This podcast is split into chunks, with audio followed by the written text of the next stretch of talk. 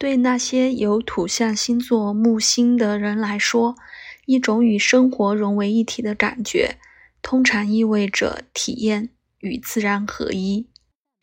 内心幸福的感觉不能真正达到，直到一个人基本的物质需要被充裕的满足。自然的怀疑、不切实际的梦想和未经证实的方案，这些人是所有木星落点。最现实的，但他们专注于把事情做好。换句话说，他们坚持对实际的、可实现的理想采取行动。身体活动的一个稳定储备通常是可见的。实际上，稳定是这一组人的主要优点。相应的，他们在生活的所有领域做稳定的、系统的计划。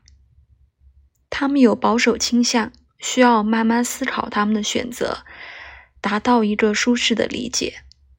他们厌恶冲动的冒险行为，任何冒险行为必须安排一个先入为主的可行的计划，风险回报比率必须看起来是谨慎的。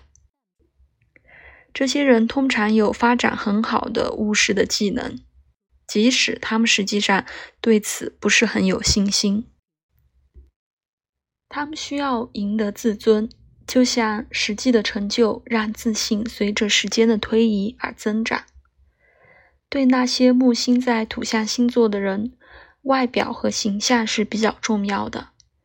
他们不需要像木星在火象星座那样炫耀，但他们喜欢看起来端庄、受人尊敬。